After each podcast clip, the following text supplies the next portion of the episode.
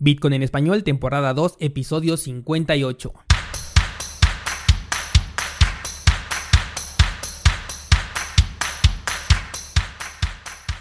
Bienvenido, esto es Bitcoin en español, el podcast en donde hablamos de criptomonedas, tecnología, cadenas de bloques y por supuesto Bitcoin.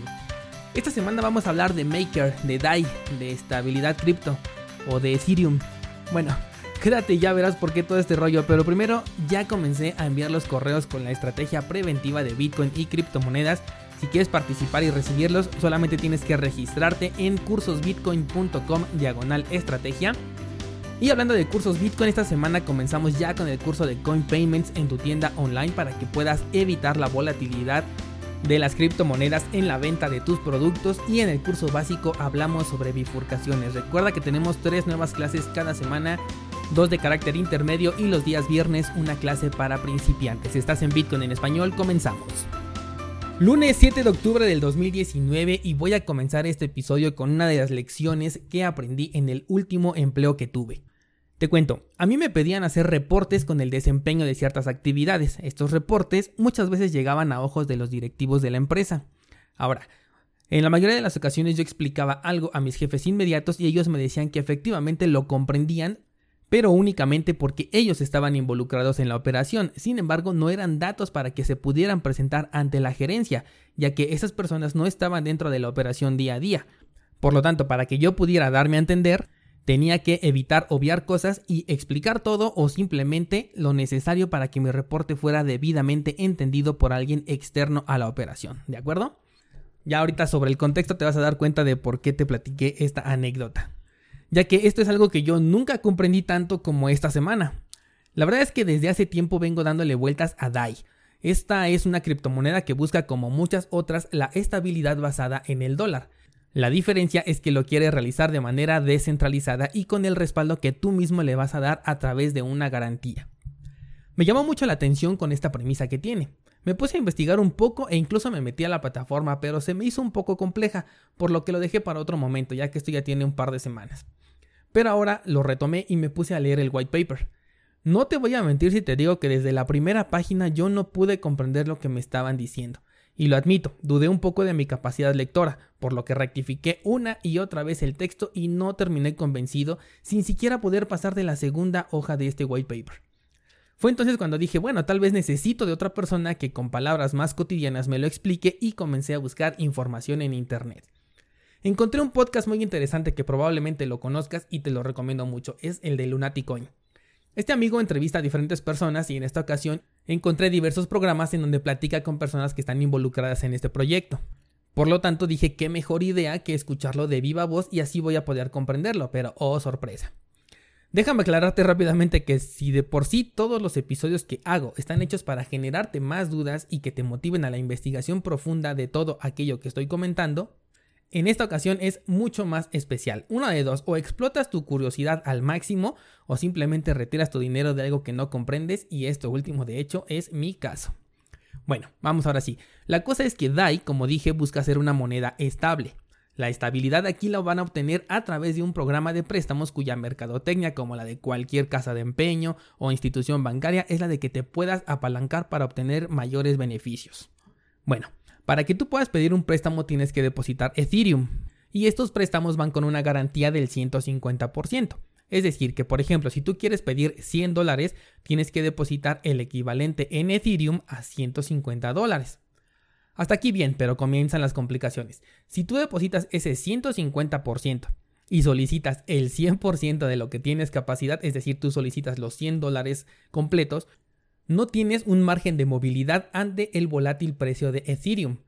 Porque si el precio sube, todo bien, pero si el precio baja, entras a un proceso de liquidación de tu cuenta y esto con que solo baje un solo dólar. Por lo tanto, tienes que depositar un 150%, pero no pedir el 100% de lo que tienes como capacidad. Desde aquí a mí en lo personal ya no me está gustando. Ahora, ¿qué significa la liquidación de tu cuenta? Desde este punto el entrevistado comienza a explicar una y otra cosa con cierto grado de incredulidad. No me refiero a lo que está diciendo, o sea, de que no sea cierto, sino que en cuanto a que no sabe cómo explicarlo de manera que lo entienda una persona externa.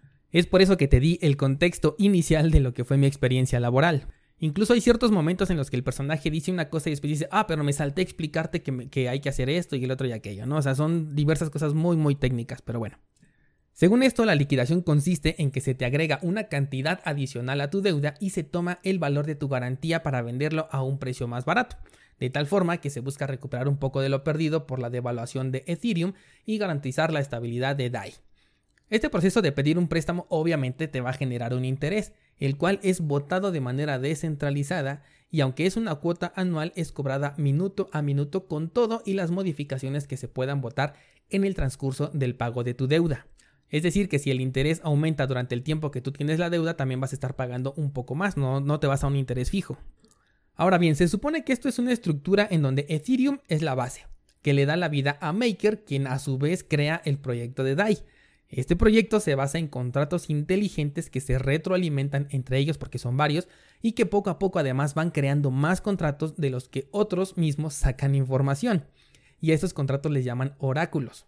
Esta estructura la asemejo mucho con lo que es un Jenga, este juego de mesa, pero ahorita te voy a hablar de ello.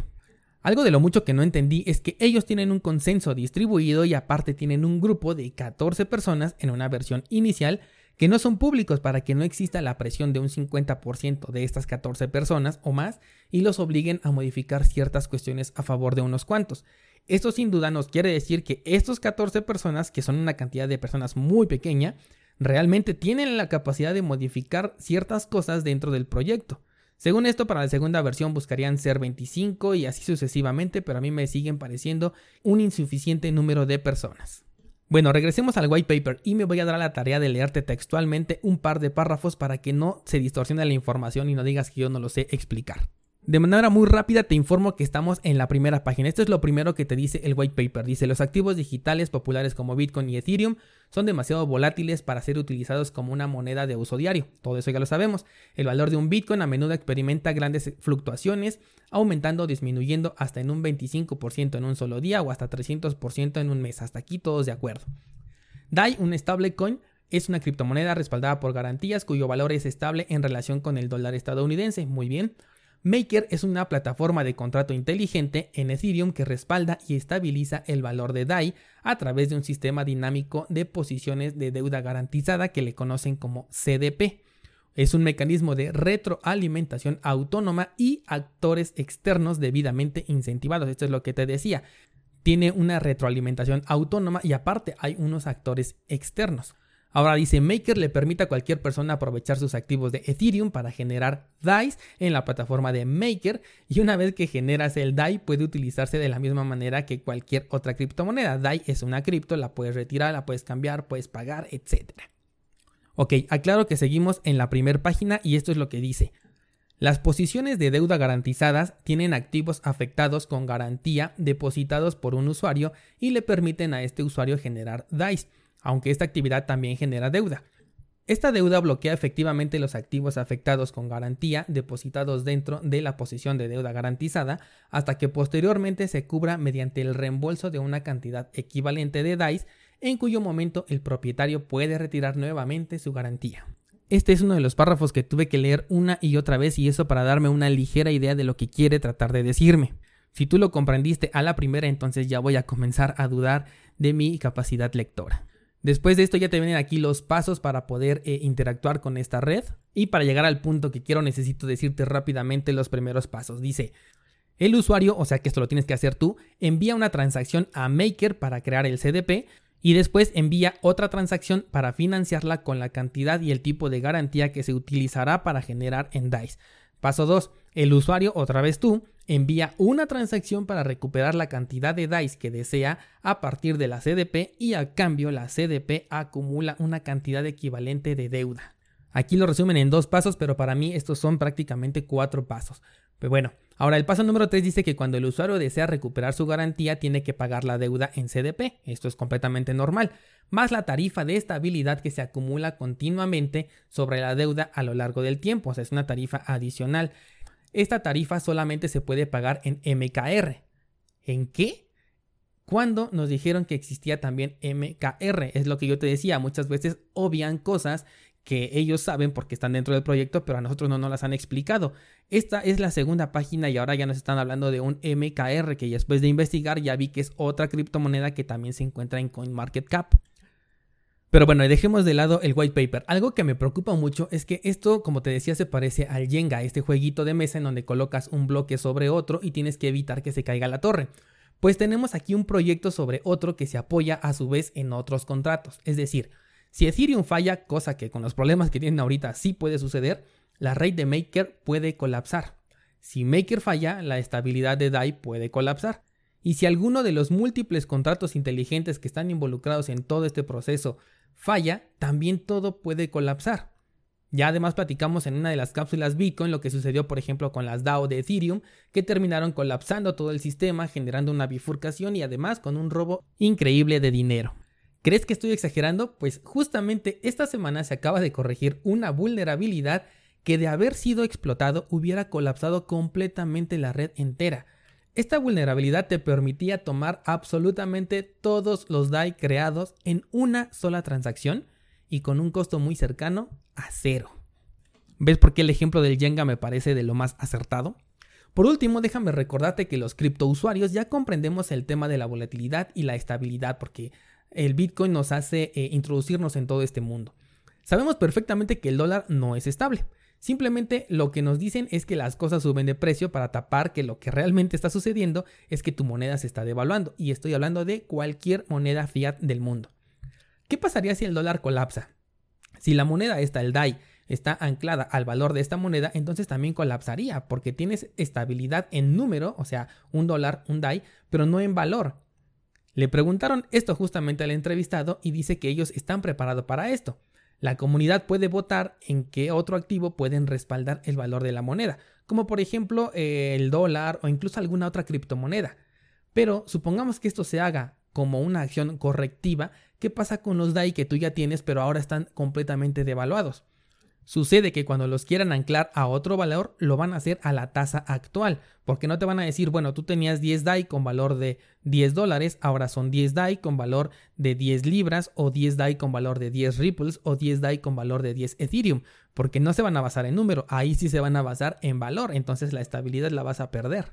Porque simple y sencillamente el tener una moneda estable es algo completamente utópico, es algo que no existe. Yo siempre me acuerdo de lo que me decía mi tío Warren Buffett y es nunca inviertas en algo que no entiendas. Yo te invito si es que tienes curiosidad sobre este proyecto a que leas el white paper y averigües perfectamente en qué es lo que estás metiendo tu dinero. En fin, yo espero haberte generado muchísimas más dudas sobre este proyecto para que cuando pienses en pedir un préstamo en DAI o congelar tus fondos en esta criptomoneda, recuerdes este episodio y te vayas a leer o a investigar al máximo. En lo personal yo voy a dejar esto por aquí y me retiro lentamente. Al menos hasta el momento yo sé que no es un proyecto para mí, no es un lugar donde yo pondría mi dinero. Incluso considero que con una sola frase puedo eliminar la propuesta de valor del proyecto, al menos para mí. Ya que si la premisa es obtener préstamos para apalancarte, esto quiere decir que tú no tienes el dinero en tus manos para comprar más y por eso vas a recurrir a un préstamo. Señores, la frase que destruye todo este proyecto es nunca inviertas más allá de lo que estás dispuesto a perder. Si necesitas un préstamo es porque ya llegaste al límite de lo que te puedes permitir perder.